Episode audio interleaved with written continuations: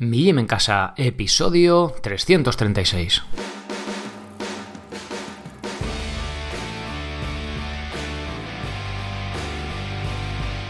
Muy buenas, bienvenidos a un nuevo episodio del podcast de Mi Gym en Casa, el programa, la radio donde hablamos de entrenamiento y de alimentación desde un punto de vista diferente e independiente. Soy Sergio Catalán y te doy la bienvenida a un episodio más. Hoy vamos a hablar sobre entrenamiento aeróbico, lo que suele ser entrenamiento de cardio. Eh, vamos a hablar de mis conclusiones y mis recomendaciones sobre este tipo de entrenamiento. Con esto cierro, eh, es la octava parte de una serie de episodios sobre este tipo de entrenamiento. Empezamos a hablar de qué es el entrenamiento de cardio, tipos de entrenamiento, HIT y LSD. LSD no la droga, sino em, long steady distance, es decir, a trote mucho tiempo, cómo funciona el cardio metabólicamente, quema de grasa y cardio, el umbral anaeróbico, colesterol y composición corporal, flora intestinal, lactato y maratonianos, y ya ponemos punto y final o punto y seguido a este para hablar sobre este tipo de entrenamiento. Antes de pasar con estas recomendaciones y conclusiones, os recuerdo que os paséis por mi gym en casa.com, si no estáis apuntados ya, para tener diferentes, bueno, para haceros socios desde 10 euros al mes eh, o desde 19 euros al mes con soporte. Podréis entrar en el grupo de privado de Telegram, podéis escuchar este podcast fuera de iVoox, podréis acceder a todos los planes, cursos y rutinas.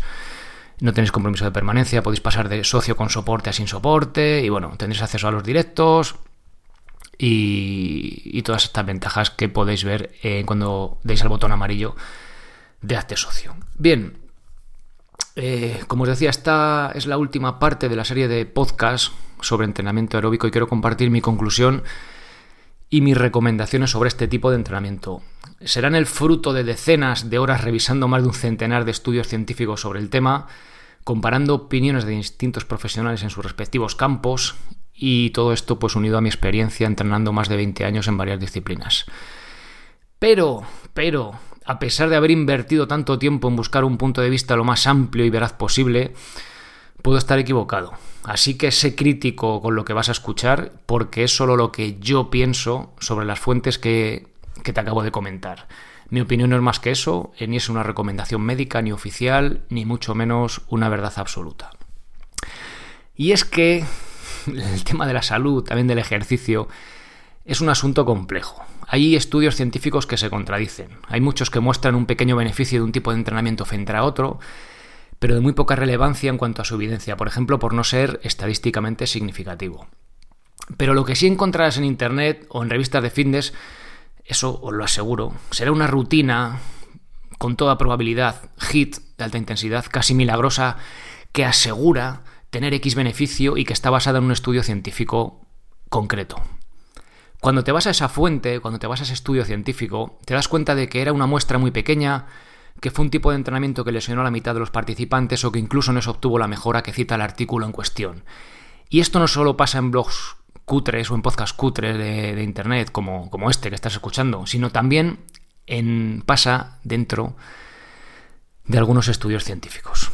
Hay profesionales que se contradicen, muchas veces los estudios y los propios profesionales tienen puntos de vista muy diferentes. Bien, haciendo esta serie de podcasts sobre el entrenamiento aeróbico, mi punto de vista ha ido cambiando, o mejor dicho, expandiéndose. Comencé pensando que los entrenamientos HIT, High, Interval, High Intensity Interval Training, es decir, entrenamientos eh, por intervalos de alta intensidad, eran lo mejor del mundo, dado que prácticamente solo había consultado fuentes que los defendían. Ahora pienso que es mejor una buena base, un rodaje a intensidad moderada y sobre ella trabajar las series, ¿vale? Lo que son los hits. Ojo, no estoy diciendo que este tipo de entrenamiento no produzca las mejoras que vemos en los estudios o que sean negativos. Pero me doy cuenta de que para hacer un entrenamiento sostenible en el tiempo y evitar lesiones, probablemente, bajo mi punto de vista, una vez más, sea mejor lo que llevan haciendo los entrenadores de casi todas las disciplinas durante décadas, que es toda la vida, lo que se iba haciendo toda la vida, que ahora parece que hemos inventado la Coca-Cola, ¿no?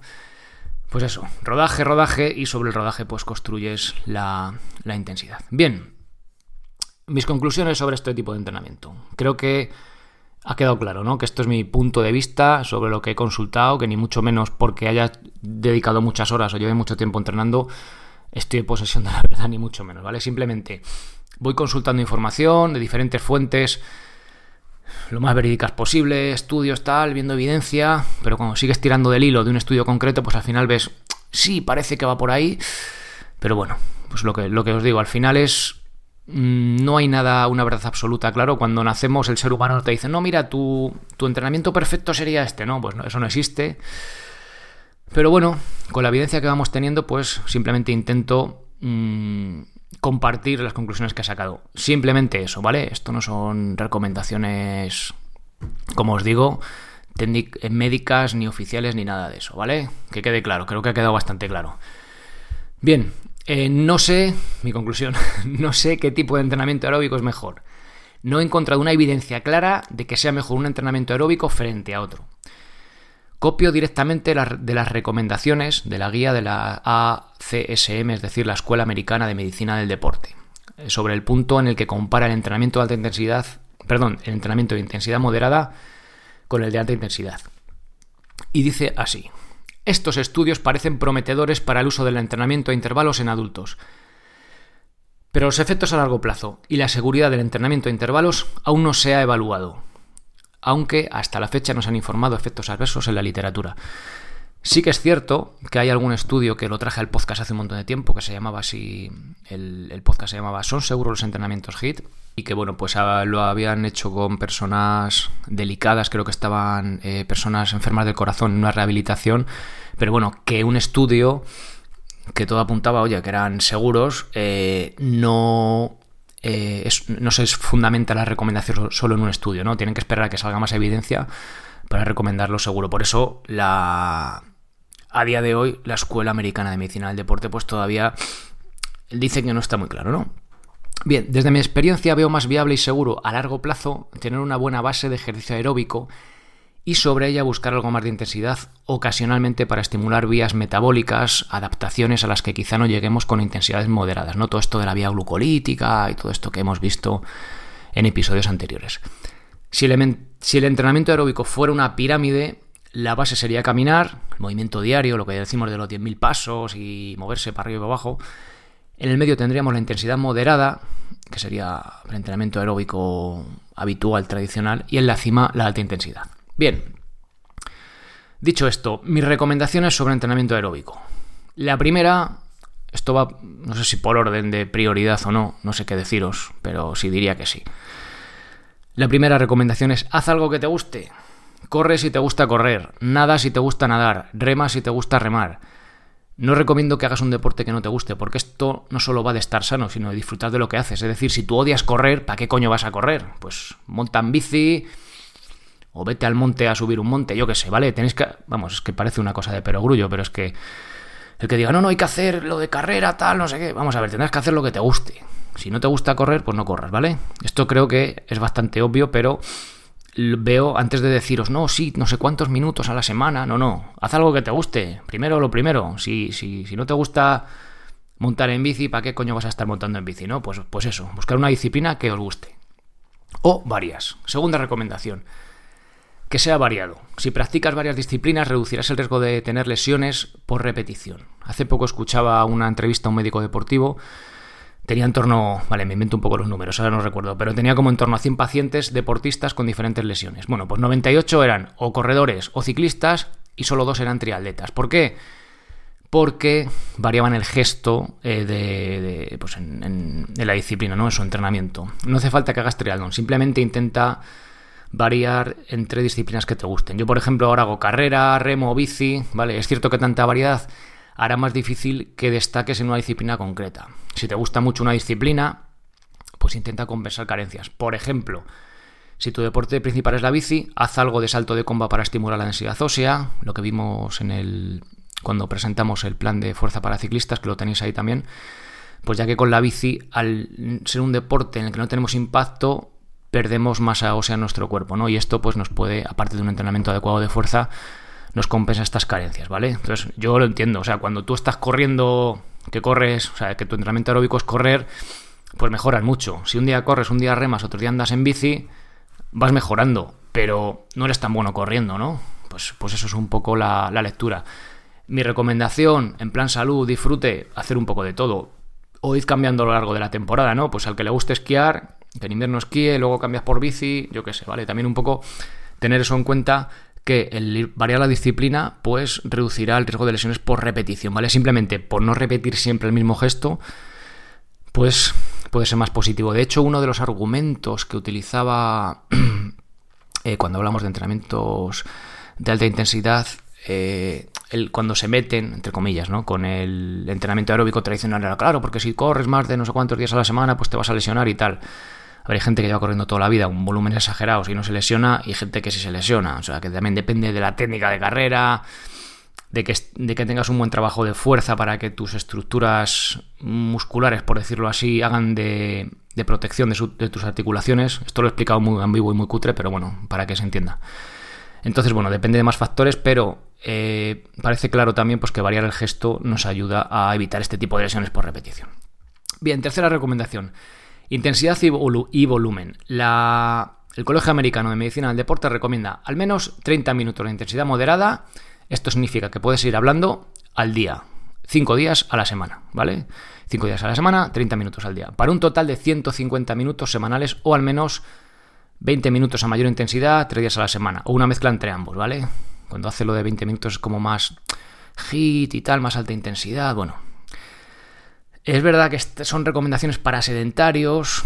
Cuando ya yo, como dice, al menos, pues yo de ahí cojo, ¿no? Pues que vas mejorando tu forma física y, pues lo que, por ejemplo, ellos dan eh, como intensidad moderada, que puedas ir hablando, andar rápido, que es como empieza el plan de cardio para alguien sedentario. Una vez que tú ya tienes cierta, cierta forma física, puedes ir hablando tranquilamente a trote, ¿vale? O corriendo. Entonces, yo creo que va un poco por ahí, ¿no? O al menos yo lo interpreto así consultando con profesionales en este campo, ahora estoy aplicando un protocolo, vamos, lo que yo hago, como ejemplo os digo, ¿vale? 50 eh, minutos en torno al 75% de la frecuencia cardíaca máxima, es decir, zona aeróbica, ¿vale? Eh, pasado el umbral aeróbico y sin llegar al anaeróbico, 50 minutos, 3 días a la semana, lo que corresponde además con el volumen total de, las 100, de los 150 minutos de las recomendaciones oficiales, ¿no? 3 por 50 por 150 que también corresponde al protocolo que vimos en, el, en la parte sexta, en, el, lo de colesterol y composición corporal, que cuando bajaban el colesterol, pues era también con ese protocolo. Entonces, bueno, pues ahora mismo ya os digo como ejemplo, estoy haciendo eso, ¿vale? Pero solo es un ejemplo, adaptarlo a vuestro caso particular, gusto, capacidad, etcétera, ¿vale? Era por, por ver que no hace falta. Ellos te dan los 150 minutos, pues oye, tú lo divides un poco como teniendo en cuenta eso, el gusto, eh, cómo cuadra también la logística de casa y demás, ¿vale? Y, diferentes factores. Eh, ya os digo que es solo un ejemplo y hay que adaptarlo a vuestro caso particular. Y complementa, ah bueno, y perdón, que también os decía, normalmente uno de esos, de esos días a la semana, de, de los 3 por 50 minutos, hago series a mayor intensidad dependiendo de las ganas que tenga, ¿vale?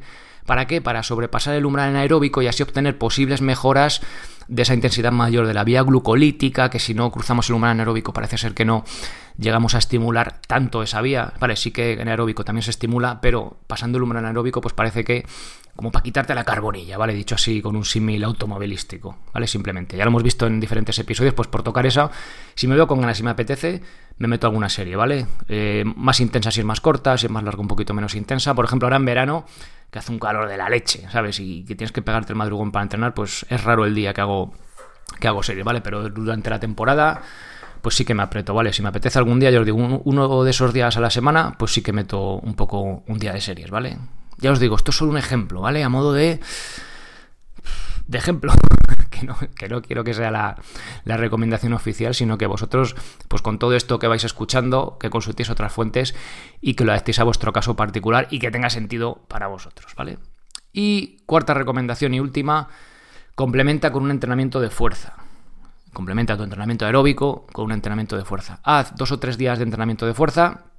Es algo sencillo que puedes hacer con tu propio peso y en casa. Ya lo sabéis, esto es mi gym en casa.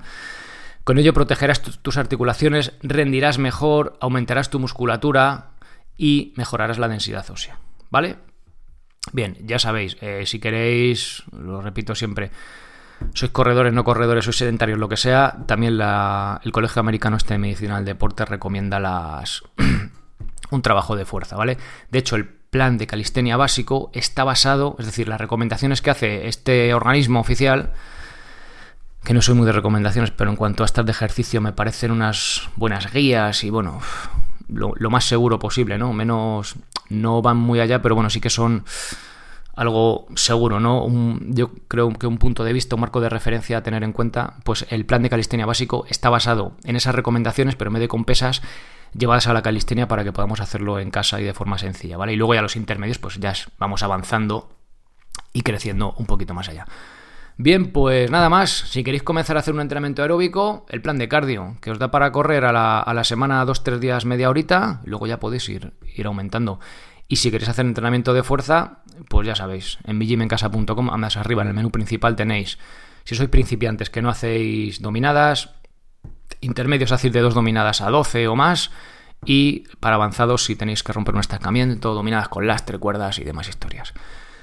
Bien, pues lo que os decía, estos son solo, es mi, solo mi punto de vista, mis conclusiones y mis recomendaciones un poco de lo que yo hago en 2020 eh, sobre entrenamiento aeróbico. Esto puede cambiar, ya os digo, el año que viene o, ver otros estudios o ver otra evidencia que esto va cambiando, ¿vale? Por eso os digo que no intento posicionarme ni en el, entrenamiento este cardio de toda la vida, ¿no? Tipo, mira, hace poco me, escribía Roberto, que estuvo aquí en el podcast además, eh, sobre mafetón y tal, sobre esta, mm, esta corriente, ¿no?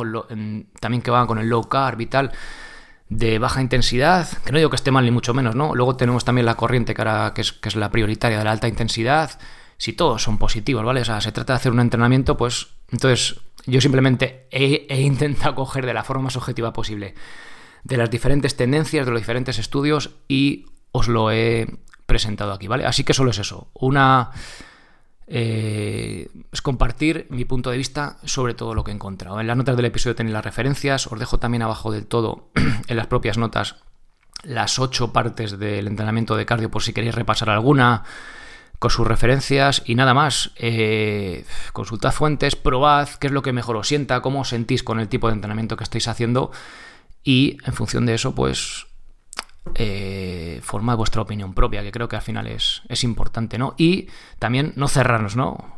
Formamos nuestra opinión propia y ya nos cerramos la mente ya que no entra nada. No, no. O sea, tenemos nuestra opinión y podemos ir, pues oye, adaptándola, ¿no? A diferentes fases de la vida, ya sea de por rendimiento o por logística familiar y demás, pues eso. Pero sobre todo, que no se os olvide mi recomendación principal de hacer algo que nos guste y que disfrutemos con ella, que al final, qué coño, creo que es de lo que se trata.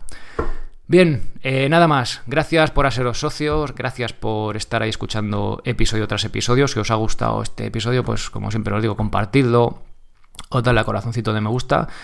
Y nada más, nos escuchamos la semana que viene con un nuevo episodio.